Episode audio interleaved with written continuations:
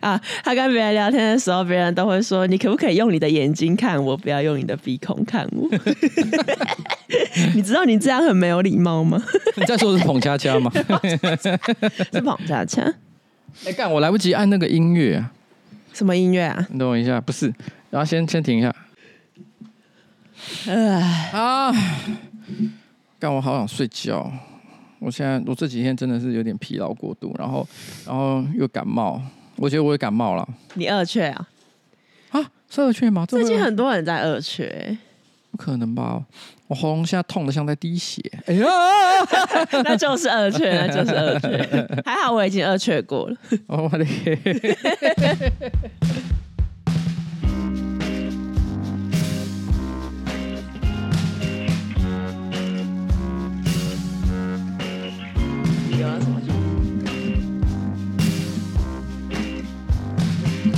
天！哎、欸，大家好，我是上班不要看的瓜吉哈，在我前面是我可爱的小助理。嗨嘞！哎，然后呢，今天是我们的新资料夹 Number One Five Four。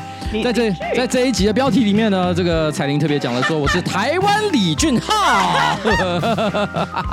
谁是台湾李俊浩？你有看到？我非要，我当然有看到啊。台湾李俊浩是三小。啊，反正总而言之，就是因为我前天在那个 PTT 的那个韩星版，然后就看到一个新闻，就是那个韩国男子团体 Two PM 有一个成员非常的帅气，他叫做李俊浩。哦，我这个团我记得好像历史是蛮悠久的嘛，对不对？历史蛮有，那历史是很悠久，没错。然后被网友翻出他以前上综艺节目的黑历史，就是他一次在节目上表演用屁股夹断二十几根筷子。然后我一开始是在一个深夜我要睡觉之前，我就在那边看一下有什么遗漏的韩星资讯。然后点进这一篇，我看完标题跟看完新闻内容，我就想说应该不会吧？结果往下滑就有人说他是韩国瓜吉。我我想说，不可能在韩星版也要看到瓜吉。哎，我知道，因为种种原因啊，哈，在 PTT 上出现我的名字的时候，大部分不会是好事。对对，但是你是这一篇，我刚划了一下留言，哎，意外的 平和，哎，偏正面。哎，这说明了一件事情哈，要世界和平，对，你就是要鸡鸡奶奶屁股。只要是属于这三个范畴之内的啊，不不可能 go wrong，对，不可能 go wrong。好，那 Yeah 我我今天要讲的最后一则新闻，而且而且而且重点是什么？你知道吗？怎样？There is no wrong hole。哦，没有一个洞是错，是错的。啊，只要有洞都是对，对的。反正我就看很多人说韩国瓜起什么的，然后我想说，好，那这样反过来推导，但就你就是台湾李俊浩。谢谢大家，我是台湾李俊浩，我是 Four PM。下午两点有什么好的？我下午两点很热哎，Four PM 才是最舒适的。对，我觉得在台湾哈，不管是在高雄还是台北，谁要 Two PM 出来玩？什么烂团名？有够热，还有午后雷阵雨。对，好，就这样。好，来勘误一下。我因为上上周我们不是有讲到那个刘荣家？我知道啦。我跟你讲，我知道是谁，我知道是马吉大哥，只是我老是把他们两个的名字我常会讲错。回想起来，黄立行到底跟谁在一起过？怎么没印象？杨乃文啦，他有跟杨乃文在一起？有啊，他们还一起拍《黑夜尽头》的 MV。我一直以为只是一个 feat，不是。离别在黑夜尽头，无法挽留也不放手。怎样？他的他的温柔，他却不得不走，把我留在梦中。哦，这个地方是杨乃文。不是这地方，不是杨乃文，杨乃文只是演 MV 而已。哦，他只是演 MV 哦。你唱这么多。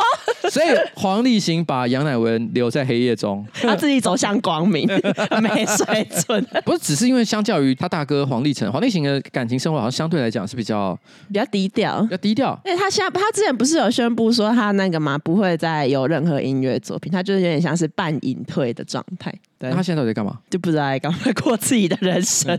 哦，好，非常的潇洒了哈。对，好来，然后接下来呢？接下来一样是在同一集呢，因为我们不是讲到大花曼陀罗，然后就有人说呢，老板呢居然把新进农场讲成在台中，其实是南投啊。这个我真的要讲声抱歉哦，因为南投有点像台中的一日生活圈呐。像比如说我去台中看我爸，他也会突然之间就说啊，我们去日月潭逛逛。真的？大概一个小时吧，我记得。那还行啊，还行啊。我们所以其实对我们来说，南投真的有点像是就台中，你你想去。去就会去的地方。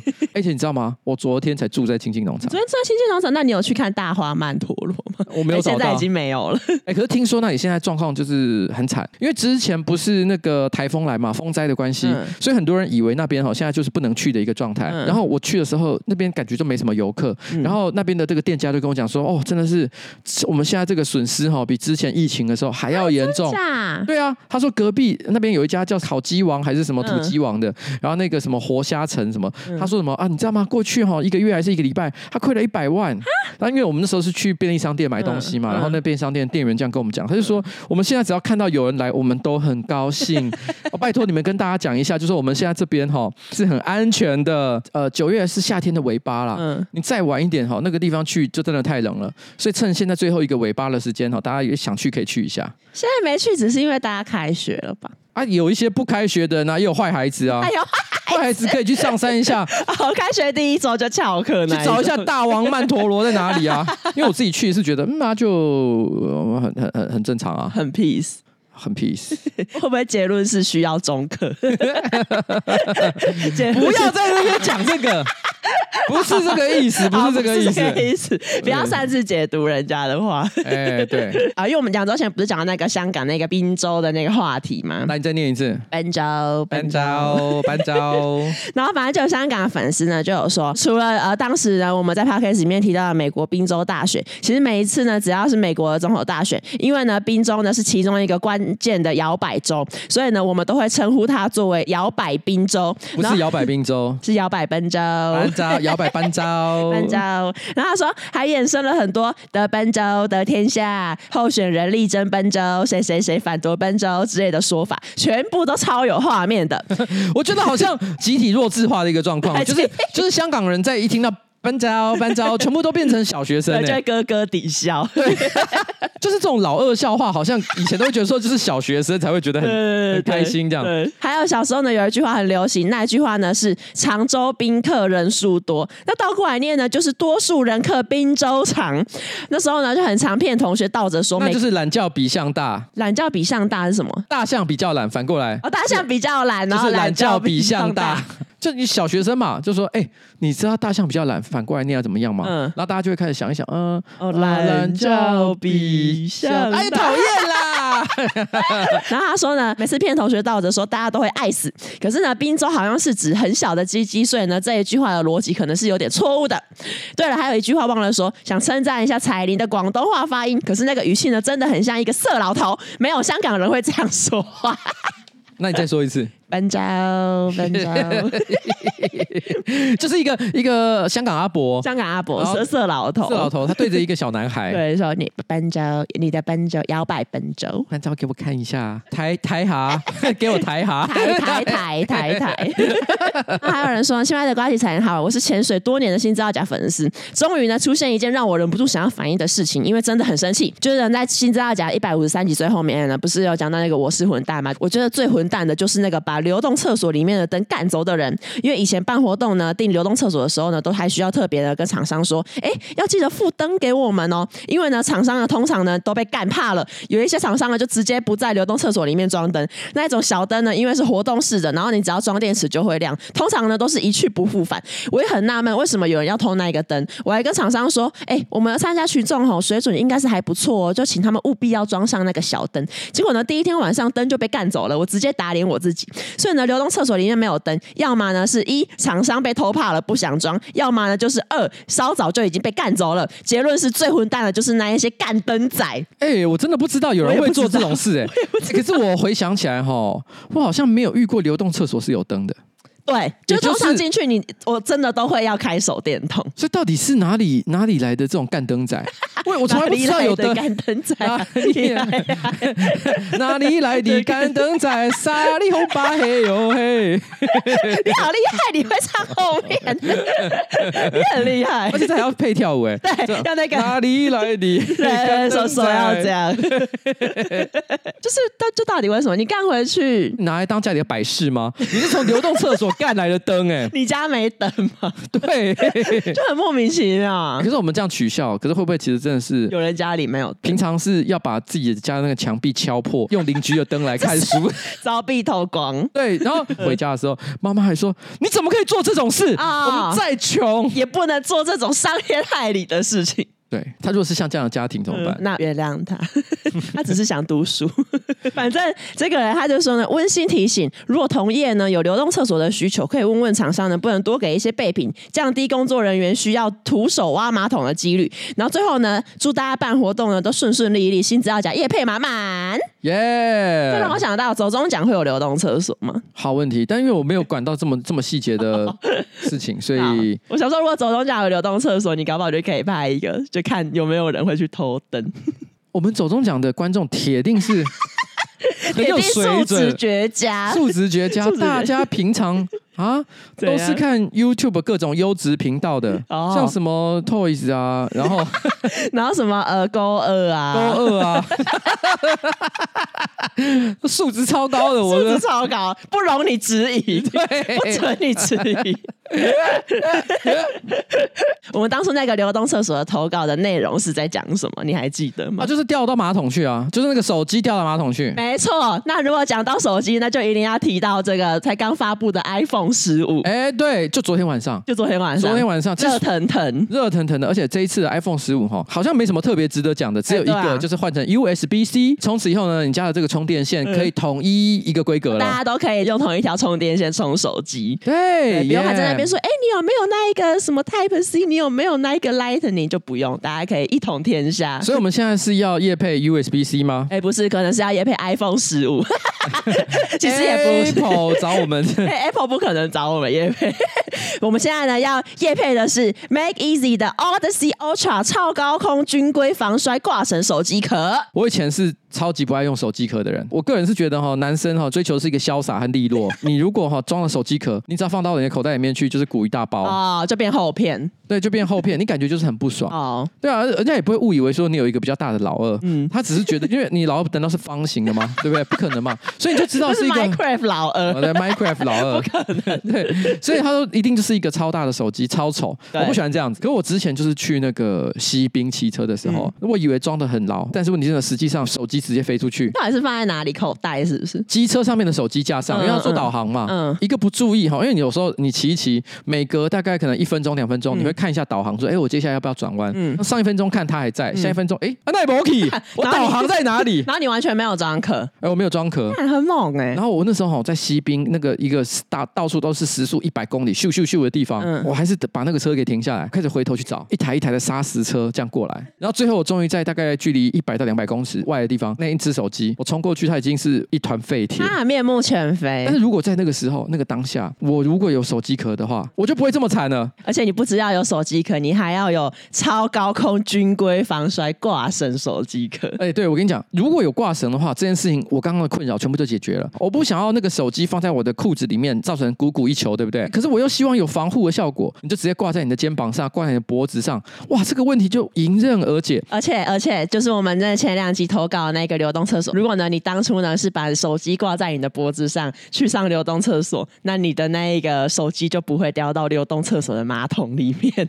这边正是要特别跟大家讲哈，这个 Odyssey Ultra 哈，它超越 Odyssey Plus，没错，四点三厘米的防撞气囊可以进一步提升冲击力的吸收，而且它还有超高空军规的防摔哈，最高可达二十二英尺，二十二英尺差不多就是两层半的楼高啊，防护升级更进阶，四角强化设计，有效提升保护性与防摔减震的能力哈，独家可拆式挂钩，再加。上可拆式的气囊四角垫，可以依照你的使用习惯去更换挂绳脚。那手机壳的挂角呢是可以拆的，所以如果不想用挂绳的时候，还可以把这个挂角呢换成哈这个他送的这个气垫。听众用听的可能有点难理解是在讲什么，就是手机壳最下面的两个角两边都会有你可以挂绳的地方。如果你要挂绳的时候，你就把那个气垫拆下来就可以挂绳子。然后如果你没有要使用挂绳的话呢，你可以把那个防撞的气垫用回去，那它就是又变成了一个就是具有防撞功能的这个手机壳，所以它等于说是一壳抵多壳，机能性非常的强。那机能性这么强，又可以让你解放双手的 iPhone 十五手机壳，要去哪里买呢？现在呢，你只要到我们新资料夹节目资讯栏呢，点选 Mac Easy 的官网，并且呢输入瓜吉的专属折扣码 F R O G G Y，记得 F 要大写，就享有全站九二折的优惠。然后另外呢，在 Mac Easy 上面呢，还有更多 iPhone 十五的手机壳跟挂绳都可以去参考看看。耶！然后在这边谢谢我们的干爹 Make Easy。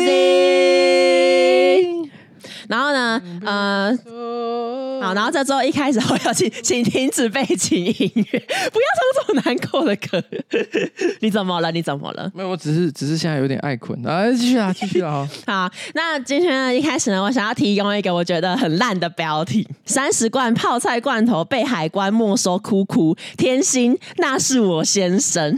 他说三十罐泡菜，那是我的先生。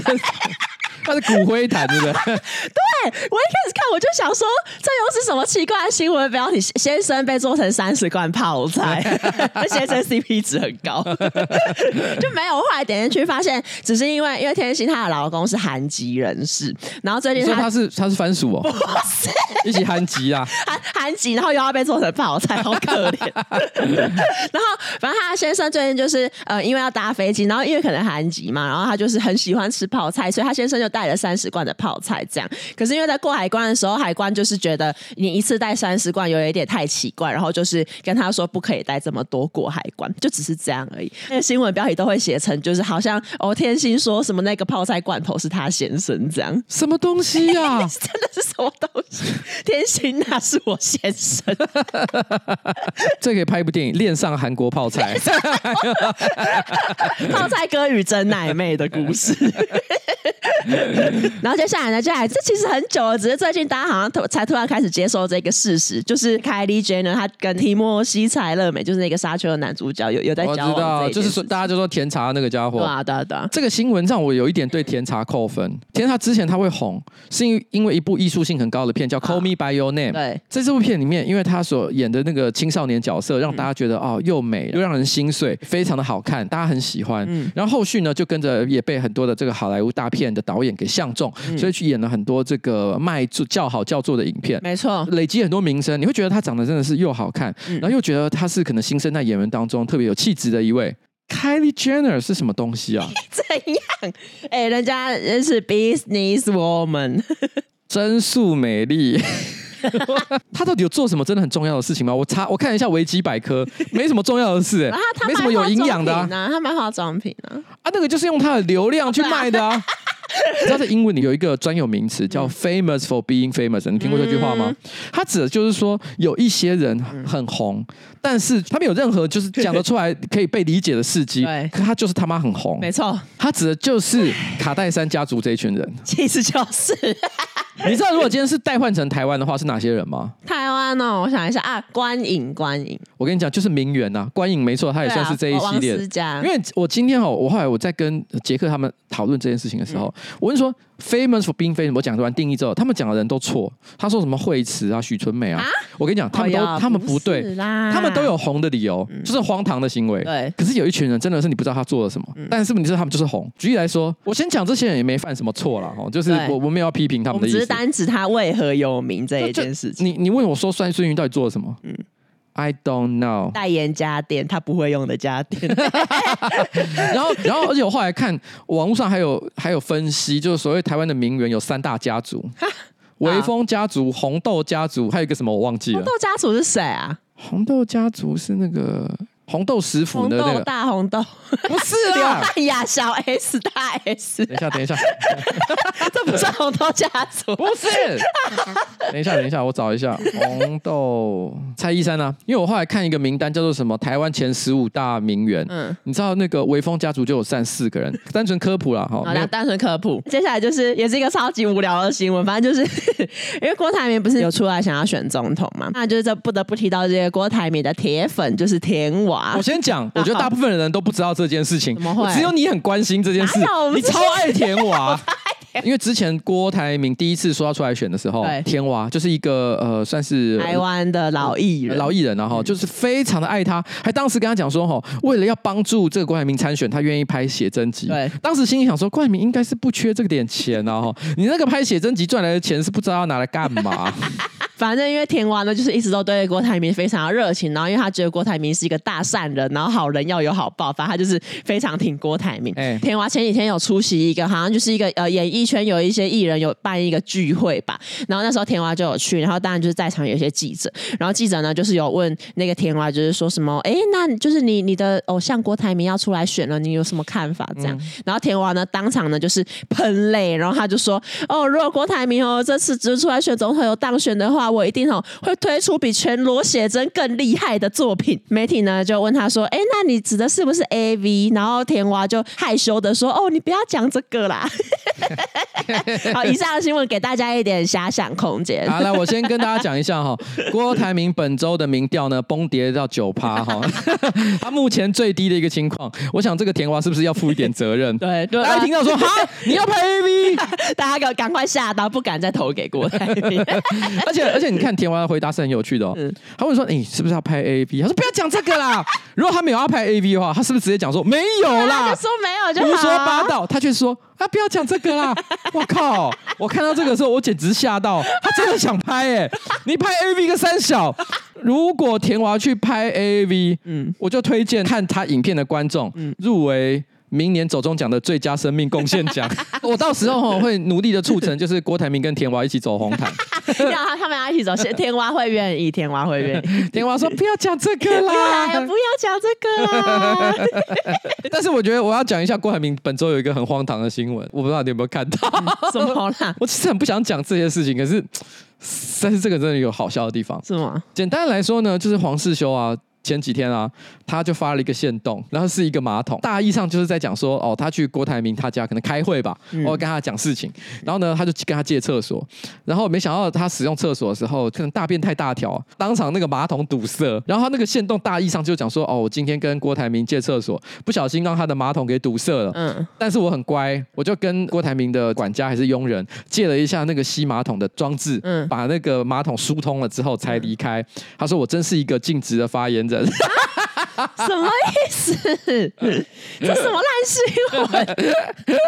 真的很烂的新闻，对不对？我那时候看到的时候，我心里想说：啊，到底要公三小？到底什么？这跟他的发言人有什么关系呀、啊？我我真的是史上第一次有遇到说有一个发言人，我这甚至觉得这搞不好算是优点呢。有一个发言人直接说：啊，我去我老板家里面把他的马桶给炸了。而且即使是全台首富家里的马桶还是会阻塞。对，这代表这世界是公平的。有有一些无法改变的事情。Hey, 不管你再有钱，你的马桶管线的粗细大小是一样的。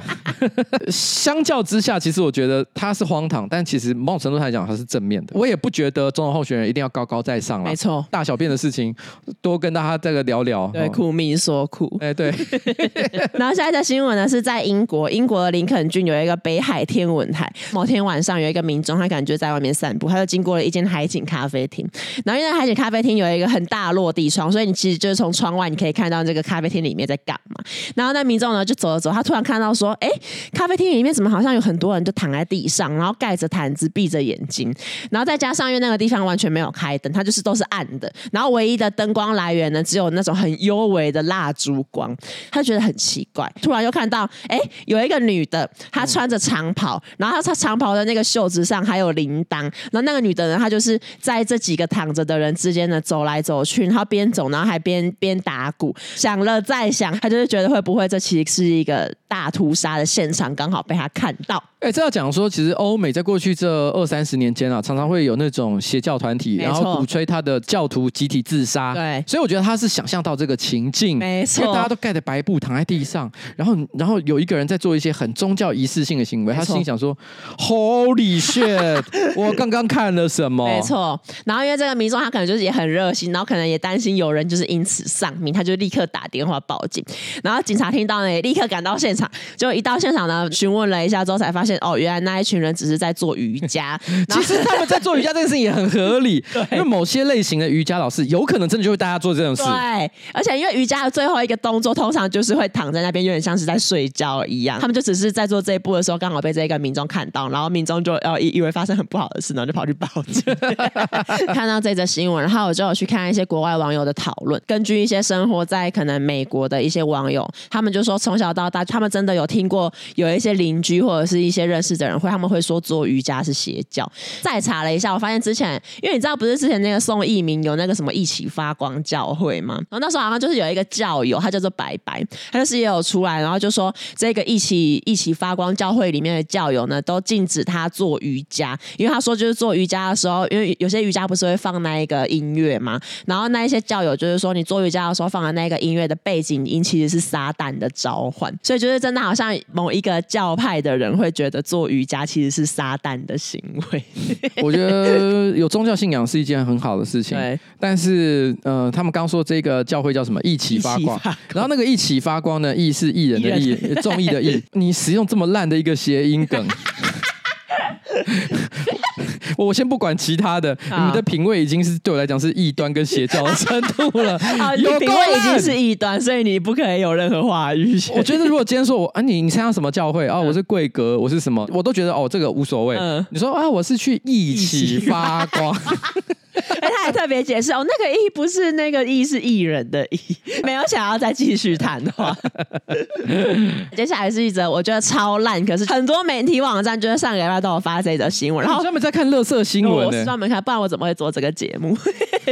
然后反正这个新闻标题就是这样：买咖啡泄露你的个性，知名甜甜圈连锁店民调，床上高手都喝一款咖啡。哎，来了来了来了，就是这一种，大家一定会想说，哦，这所有的床上高手喝什么咖啡呢？我铁定来看一下，好不好？看超智障的骗点阅率，知名甜甜圈连锁店是谁呢？其实就是 Dunkin' Donuts。然后这个民调呢是在他们在英国访问了大概有两千名的咖啡爱好者，了解他们喝咖啡的习惯跟偏好。然后呢，根据这一些呃受访者的描述呢，分析出不同咖啡饮品跟人格特质之间的关联。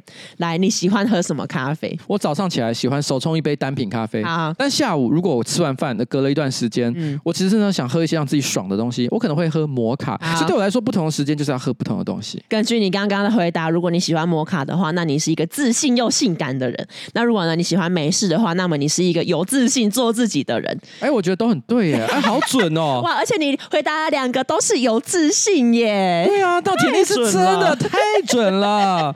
我不知道你们知不知道什么叫巴纳姆效应啊？对，真的真的，就是巴纳姆效应啊！应啊，每个讲每个都对。你你看一下，好，你讲。好，我讲。好，风味咖啡，你喜欢喝风味咖啡的话，那你是一个快乐又幽默的人。哎、欸，我最讨厌的就是风味咖啡，摩卡巧克力是我的极限。大部分时候我就是只是想加 one BA 啦。嗯、啊，这个东西什么啦？那难道我？所以我是个不快乐，不又不幽默。你想但你不快乐是真的。我不幽默，可能有很多人也这样觉得。好但是这是不是越来越准？欸、本来想证明他是错的，结果变成他是对的。我的天哪！然后如果你喜欢冰咖啡的话，那你通常是派对咖，也是一个好情人。部分人呢还会自夸他们是床上高手。标题写说床上高手都喝某一款咖啡，指的就是这个冰咖啡嘛？超烂的。不是，你看一下，你看一下，他其实写说部分人还会自夸是床上高手，嗯、也就表示说什么？他们不是真的是床上高手，他们是自以为床上高手。哎、哦欸，这跟标题讲的是完全不一样的意思哦。哦所以又又再度是标题误导。对，这倒果为因。对啊，你这样的话，所有人都想说，哎、欸，我超爱冰咖啡。不是，而且为什么它其他的都是那种咖啡的种类，然后只有这一个是温度？那如果我喜欢喝的是冰摩卡是什么意思？那你也是床上高手？没有啊，我就是冬天喝热摩卡，冬夏天喝冰摩卡，啊、所以我夏天比较会做爱。那如果有有听众有兴趣的话，我就把他的这个内容全部讲出来，你你们看要不要信？随便你们。就如果你喜欢浓缩的话，那你是一个爱旅行、爱阅读的人。然后如果你喜欢白美式的话，那你是一个坦率、勤奋的人。其实白美式是什么啊？我我我这是白人至上主义饮料。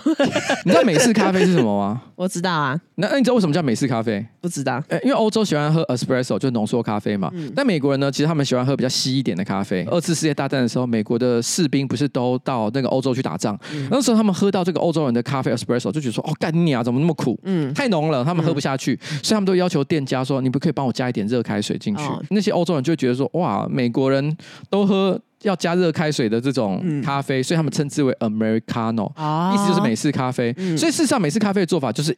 呃，一份 espresso 再加上三倍的水，白美式就是说，我不把这个水给加满，我留一点空间，让你可以加奶、加糖、加一些其他你喜欢的东西，哦、那个叫白美式。嗯，意思就是说，你喝白美式的人，就是你还会再加东西的啊。那他讲白美式的话，他说你是一个坦率勤奋的人，我勉强要来讲的话，我会觉得是这样。我有一个非正式的一个观察，年轻男生啊。当他去跟女生约会的时候，会喜欢喝美式咖啡，你知道为什么吗？因为很装逼。没错，我其实一直到三十几岁的时候，我才比较喝得出黑咖啡好喝的地方啊。因为你知道，其实人的味觉是会随着年龄改变的。像小时候，你刚出生的时候，那种什么十岁以以内，你喝到太苦太辣的东西，你都会觉得说太刺激，对，你会觉得那个味道很不很让人不悦，对，很不喜欢。啊，小朋友就很喜欢喝一些加甜的啊，加奶的啊，对，对不对？可是问题是。是当你跟一个女生约会的时候，你就想表达说：“没有，我是成熟的大人。”哦呀，我要喝 black，Please give me black coffee。哦呀，对不对？所以这时候你你，我觉得喝美式的人就是会有这种倾向。那喝白美式。你就是表示你要加东西，你要加奶加糖，嗯、你承认自己是一个小孩，所以你是一个坦率的人。哦，那我们要把那个喜欢美式的改成做作又装逼的。好，那如果你喜欢植物奶咖啡，那你是一个内敛、道德感较高。哎，干这个我也写得出来啊！你喜欢喝植物奶，就是哦，你不想要喝牛奶，因为牛会造成碳排放，牛奶怎样对环保不好？对啊，畜牧业很残忍啊。对啊。哦，所以好啊，你有道德感啊。这我也会写，跟你靠背。其实我我。我时不时也会点植物奶咖啡，我不知道有没有意义啊。但是因为呃我胆固醇过高啊，所以喝燕麦的话，我会觉得它多少有点降胆固醇的效用啊。可是燕麦奶的油脂成分较高，所以它其实也比较容易发胖。变成是说我每次都会面临一个二者呃一个困难抉择，我到底是要降胆固醇呢？还是要发胖？对我来说，我会喝燕麦奶，是因为其实我喝牛奶会有点容易长痘痘。对我来说，是你要长痘痘，还是你要喝爽？哦，对，是这个抉择。反正以上这就是一个 Dunkin Donuts 说的民调。然后，但是我不知道 Dunkin Donuts 的自己的咖啡这么难喝，凭什么给我做这一个咖啡的民调？你有喝过？谁会去 Dunkin Donuts 买咖啡？我就问。我喝过一次之后，我就再也不。如果有人在 Dunkin Donuts 买，比如热摩卡，嗯，或任何风味的这个咖啡。嗯，我都觉得他脑子一定有问题，因为 Dunkin Donuts 的甜甜圈已经够甜了，对，你居然还能够喝 K 咖啡以外的东西。你如果说你去 Dunkin Donuts，然后你买甜甜圈买一大盒，嗯、然后你还喝榛果拿铁，我只能说干你，你是变态，我会觉得你有糖中毒，你应该要去戒糖。在这边特别讲一下，他他还有提议你，我少讲一个说，如果你喜欢拿铁的话，嗯、那你是一个讨人喜欢而且亲切的人。我觉得李圣杰一定也是一个讨人喜欢而且亲切的人。因为他想用一杯拿铁把你灌醉。好，那那你这样讲，我也可以说萧亚轩是一个对生活满意知足的人，因为爱就像卡布奇诺。什么？看你刚刚讲李圣杰，我就知道你一定要唱这个，好烦。我本来还怕你不知道我要说什么。然后呢，最后一则新闻，最后一则新闻呢，就也是上礼拜有超多人在转贴的新闻标题：中美村落父母鼓励男孩登大人，献给母驴子，他们一试就上瘾，还出轨驴小三。总而言之，这是一个非常荒谬的新闻。好，我我先讲台湾媒体报道的内容是这样。他说呢，这个奇特的风俗来自于一个古老而离奇的译文，就是很久以前呢，在中南美洲有一个年轻男子，他叫。荒丘胡安乔，这个新闻有一种浓浓的唬烂感，而且他还讲出哦，因为以前有个男子叫汪丘，你知道光这个就像胡烂。怎么会有这个人的名字？胡烂桥？对，就好像你在看什么格林童话。从前有个小男孩，名字叫做胡安乔。怎么可能？好，反正他的故事是这样：胡安乔养了一头忠实而勤劳的母驴子，每天呢帮他运送货物到市场上面卖。胡安乔非常感激跟疼爱这一头驴子，渐渐的呢对这个驴子呢产生了超越友情的感情。天哪，这是格林童话，这是成人格林童话。他说呢，因为产生了感情，所以呢胡安乔呢开始每天跟驴子。子亲吻半个小时，甚至呢想要跟这个驴子呢做更亲密的事情。后来呢，胡安乔买了一面镜子，然后让自己呢和驴子呢能够在做爱的时候呢可以对视彼此的眼睛，以达到灵魂的交流。没想到当地的民众知道之后呢，不止没有呃谴责这个行为呢，还开始争相的模仿了起来。这表示胡安乔在他们那个村子里面应该是有人缘的人，因为如果今天是一个呃，譬如孤僻然后没有人缘的家伙，哦，大家就会觉得他邪教，那他就而且会取笑他说，哦，呃，他跟是跟驴子做爱，笑死了，怎么会这样？不是，他可能是在那个村子里面是风云人物。他说，哎，胡安乔跟驴子做爱，好，所以他可以胡作非为，真的假的？那那我一定是很棒的事情吧？我这个流行我一定要跟上，我要跟上。他是那个年代 Steve Jobs。那胡安乔每年要办驴子发表会，每年要签那个新品种的驴子来跟大家介绍。今天是我们的 Donkey Fifteen Fifteen。他说呢，呃，由于当地呢这个宗教氛围比较保守，所以呢导致了年轻人呢在婚前呢不被鼓励进行性行为。然而呢，青少年通常都在这个年纪呢对性产生好奇心，所以呢有一些父母就觉得啊，与其哦你在那边看我跟未成年少女乱发生关系哦，你反而哦去找母驴子啊比较安全。而且哦，这还可以增加你的实战经验呐、啊。然后还有一些父母哈，就觉得哈，男孩跟母驴子嘿咻可以预防儿子变成同性恋。不是这比这问题比同性恋更严重。这是驴性恋。你都已经变驴性恋说哦，好险他不是 gay。哎、欸，这对同志族群来说是多大的一个伤害？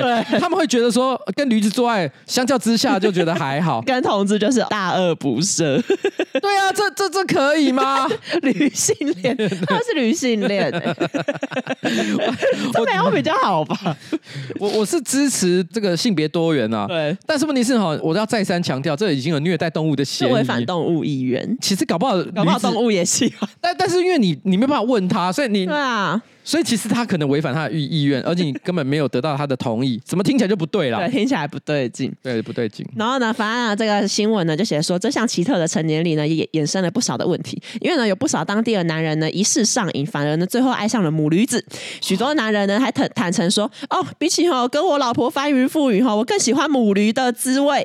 甚至呢有很多人呢婚后忍不住和母驴子呢藕断丝连，母驴子呢就变成许多婚姻里面的另类小三，造成不少婚姻都以离婚收场。到目前为止，这个新闻完全像是唬烂。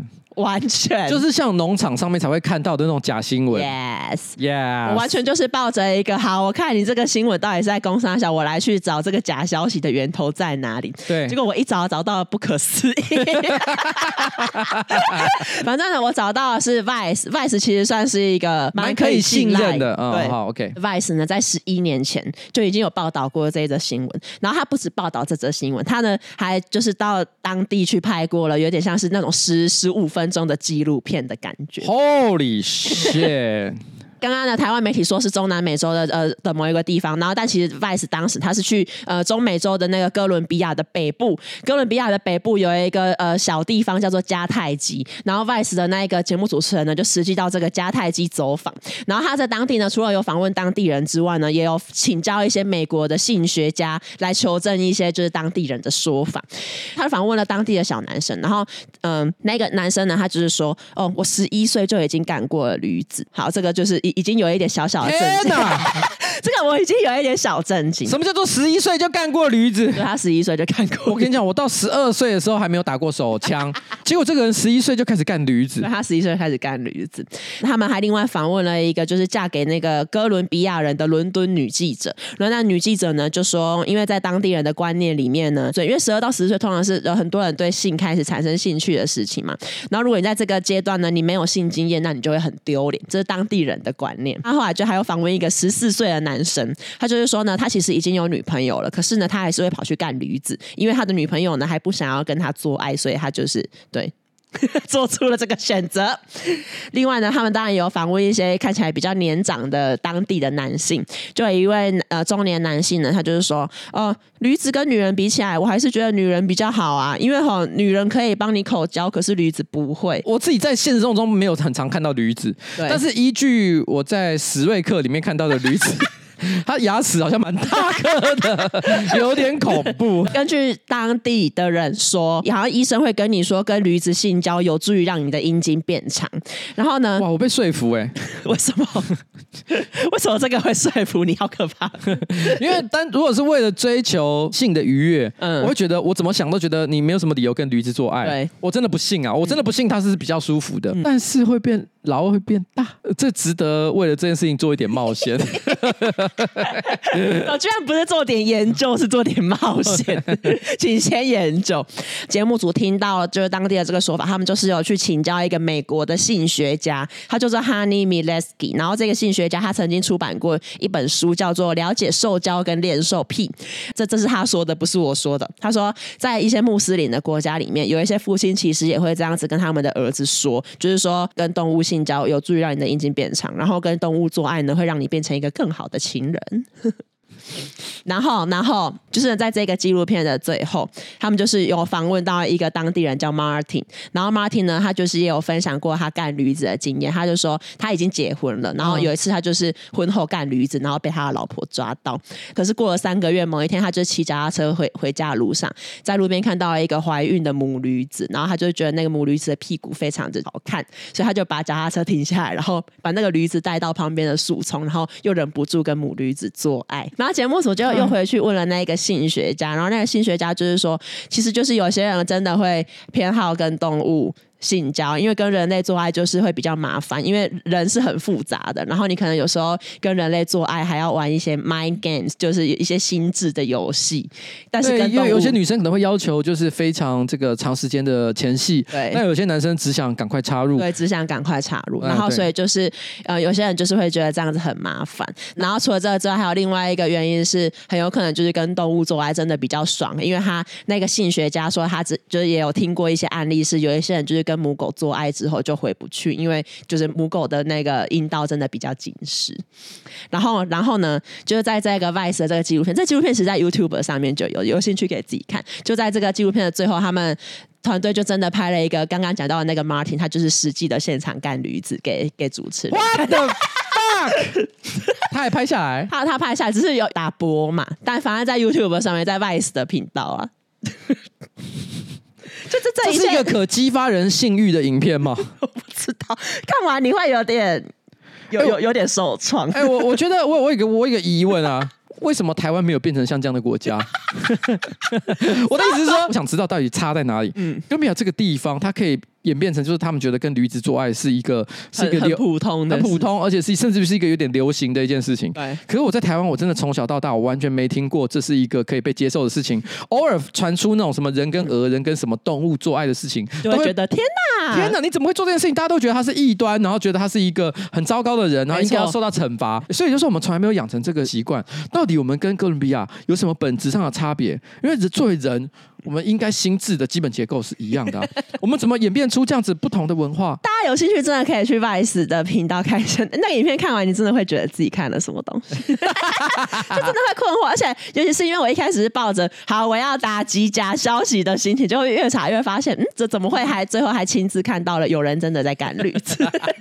我真的，我我没有料到会有这种事情发生。啊有兴趣自己去找来看驴子的新闻，就讲到这里。啊，然后。最后，然后分享两则我是混蛋嘛。然后有有一则是因为因为最近大学要开学了，然后当然就就是也有一些大学生听众会想要来搞。呃，我是一个大学里面大型社团的前社长。我们社团的社长上任的第一个任务就是要举办开学之前的暑训，所以呢，日期和活动内容都是社长自己去决定的。可是呢，我却听说呢，我们新社长呢暑训第一天不会到。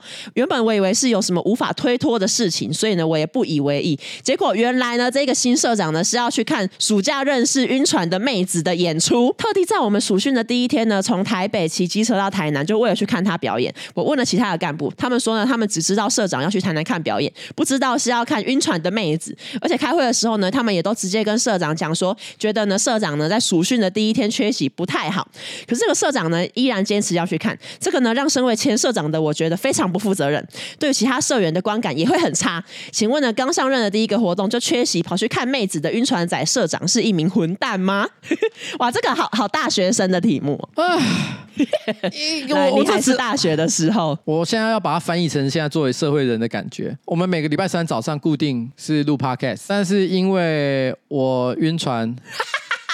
九 N 八八，我为了要去看他的表演啊，所以你你就说改成礼拜四再录，对，改成礼拜四再录。啊，改成礼拜四再录这件事情呢，其实会浓缩到工作的时间，没错。哎，然后你们剪接的时间会变少，没错。哦，大家会变得比较匆忙。对，然后我我们跟你说，觉得这样不太好，但你还是坚持说没有，我就是要去看九 N 八八。那你觉得怎么样？你可以接受吗？啊，不行呢、欸。所以你惊讶个屁！可是如果说九 N 八八是我一生的最爱啊，真的、哦，我真的不看他我会死。他好，那如果他他对你也有感觉，我就觉得可以去。就觉得，因为不然你又怎么办？一一生的挚爱，就只好去呀、啊。好，你说的非常好。其实我觉得这也是我觉得关键。你们不是也常讲说，老板，我希望你能够快乐。对啊。所以如果我能够快乐的事情，你们也会对啊支持我去做嘛？对，对不对？可是事实上，如果他今天只是去看一个所谓的心仪对象的表演，嗯嗯、但是他就只是在台下傻笑而已，你会觉得说，你为什么不来做暑训？啊、这不是比较好吗？对，你去了又没有加到任何分。哦，搞不好去完之后，那那个人跟别人在一起。对，如果你今天去这件事情本身是有机会可以促进两人彼此之间感情的火花，或或是它是一个决定性的事件，就是你去，你当天就是要告白。对，或者是说，这个女生曾经跟他讲说：“我真的很希望我表演的时候你能够到。”所以他决定就是不论如何，我他妈我为了爱情我要做这件事情。啊虽然我必须坦白讲哈，作为一个呃公事公办的角度来讲，还是有一点点混蛋。没错。可是问题是呢，我会站在朋友或者是伙伴的立场，还是有一些人性的因素。我会支持他说：“好啦啦，你赶快搞一搞啦！对，赶快去用，赶快回来。没有交到女朋友就不要回来。”对，没错，就是这样。对，所以真的是取决于哈，他这个事情哦，是单纯像白痴。一样的，当炮灰，还是说他是真的有机会？欸、真的有个什么机会？啊、我认为是这样了哈。嗯、好，来，好，好。但大学生真的把社团看得很重哎、欸，就是你，你看，感觉这个前社长就是会觉得，哦、你毁了我们的社团价值，很有趣。没有嘛，这就是工作嘛，这就是工作。年轻人就是要透过社团的生活，嗯、去理解到未来有一天在职场要面对的各种这个关人际关系，这这种工作文化，对，这很合理啦。好，然后接下来呢？接下来呢？然后是大家喜欢的屎尿投稿。他说呢，听完新资料夹一百五十三之后，我要分享这个故事。我跟老公刚认识，还在暧昧的时候呢，曾经一起约去内湖的河滨公园溜滑板。途中我去了附近的又是流动厕所，谁知道呢？我裤子一脱呢，我插在屁股后面口袋的手机呢，直接滑进马桶的水。怎么是一样的故事？对啊，是在流动厕所到底可以那个、一年可以捡到几只手机？他说。我望着那一个卡其色混浊的水，犹豫了三十秒，立刻决定放弃这一只手机。离开厕所之后呢，我很尴尬的跟当时还是暧昧对象的老公呢说这个情况，而且呢跟他借手机联络我的家人，告诉他们说哦我手机不见了。然后为了不想要扫兴被当成瞎妹，我还故作淡定的跟对方说哦没关系啊，我们可以继续我们今天的行程啊。结果晚上一到家之后，我就立刻可能跟家人疯狂抱怨这件事情。我姐一听到就突然骂我说哦干嘛在家还一直打给他？但是我姐呢电话接听之后却只听到。咔嗒咔嗒的声音，我一听就狂喜，马上跳起来，认为说，哎，是不是有人捡到我的手机？但我捡的，却在那边害怕的问说，哎，是不是大便打给我？当天晚上，什么叫大便打给我？是那个南方四剑客的那个大便先生。就归来，叫黄金便便，黄金变变。你好厉害，你怎么会记得？他说，当天的深夜呢，暧昧对象联系我说捡到我的手机了。原来呢，他送我回家之后呢，他又跑去卖场买了雨衣、夹子、洗碗用的手套，回到事发现场去帮我捡手机。听说当时他着装完呢，还被运动哦，还被运动路过的阿姨问说：“哎、欸，那你穿这样是要干嘛？”他是邪教屠杀现场的，邪教屠杀现场。他说当时呢，我非常感动对方去帮我捡手机，甚至呢，他还帮我把手机里外冲洗之后呢，取出 SIM 卡，是他他这边拼。S I N 不是 S S I N，罪恶卡，罪恶卡。然后他说，当对方呢把手机交给我的时候呢，还委婉的说：“哦，味道不太好，应该是无法用了。”事实上，我本来也没有打算再使用这一个食水机。一拿回家，我还担心说：“吼，哦，屎机吼包在塑胶袋里面会不会长出什么虫？”所以我就特地呢把屎机拿去阳台曝晒通风。没想到过了一周后，来家里看阿嬷的叔叔突然从阳台走进来，问我说：“哎，阿、啊、你怎么把手机放在外面？”我帮你们拿进来啦，要好好收好哎、请问关于彩铃看着叔叔呢赤裸的手把手机拿进家里，而强忍着内心震惊，隐瞒真相，还用闲散的语气呢叫叔叔把手机放在旁边的我是混蛋吗？重点是接下来他说的话说，当时事发后没多久呢，我就跟那个暧昧对象交往了。朋友们听到这件事情之后呢，纷纷替这一段恋情取名为《黄金传说》《蓝色生死恋》的名称。而当时呢，姐姐接听从史基来的那通电电话呢，已经确认不是我老公捡的时候打的，因为时间也不对。所以呢，到底是不是大便碰到荧幕并播出电话，至今仍是未解之谜啊！是大便打来的电话，一定是大便打来的电话，不然怎么可能？啊、大便打来说：“哎、欸，你没 Q 你的手机呢？” 哎、欸，可是这个我真的要讲一下哈，我我要讲的事情不是混不混蛋，因为其实这也没什么好混蛋的。嗯，没没有人是混蛋，这故事混蛋不是重点。啊、我觉得这个这个故事有一个很重要的教训，我觉得男性观众一定要注意一下。啊，哎，其实也不能讲男性观众，我觉得男女观众都一样了哈。嗯、我常常讲一件事情，你在面对一个呃选择题的时候，绝大多数的人性都会选择轻松的那条路，就是啊这样做比较轻松。譬如说呃手机掉到大便里面去，嗯，不捡比较轻松嘛。但是通常轻松的路是错的啊。当你跟人家出去约会的时候，你很努力的想要让这个恋情能够开花结果，嗯，你们的呃约会过程一定会发生很多这种选择题。啊，譬如说我要不要帮他把手机捡起来，嗯，可是你一定也是抱着一种就是啊，那算了，反正蛮恶的，他也不要了，没关系，反正他也不要。可是你有没有注意到这个故事里面，就是因为他做了这件事情，所以交往还结婚，人就是在这种时候，嗯，你要突然之间抗拒自己的人性，有时候有些很麻烦的事情。嗯做了才是对的，谈恋爱就是这样。嗯，所有能够在恋爱过程当中成功追到对象的，都是愿意去做麻烦事的人啊。这是一个启发。嗯，对，这个是我要再讲一次。那些每天哈去买个早餐啊，或买些小礼物送人的人，嗯，你们根本就没有在做真正麻烦的事情，啊，你们只是做自己顺手随便都可以做得到的事啊。你们只是在做一些花钱就能解决的事。你要做的是别人做不到的事。去大便里面捞出这一台黄金传说，嗯，黄金手机啊，哈、嗯，这才是最难的事哦。蓝色生死恋，好了，在这里哈，我们呃祝福他们两位百年好合，没错。然后也希望就是说这个呃这个世界上不管是男生女生了哈，面对你自己喜欢的对象的时候，都能够做出正确的决定。没错。好了，就这样了。今天的节目差不多到此告一个段落。耶，在这里跟大家讲拜拜。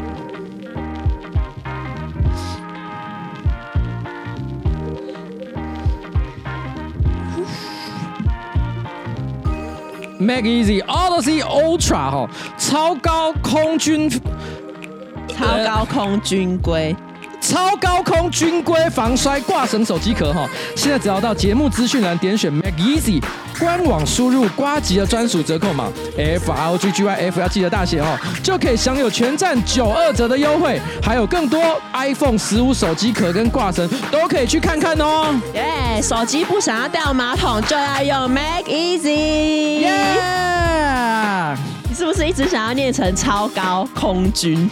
哦，对对对对对，怎 么来？它就是超高空军规，超高空军规防摔手机壳。好，好了，拜拜，拜拜。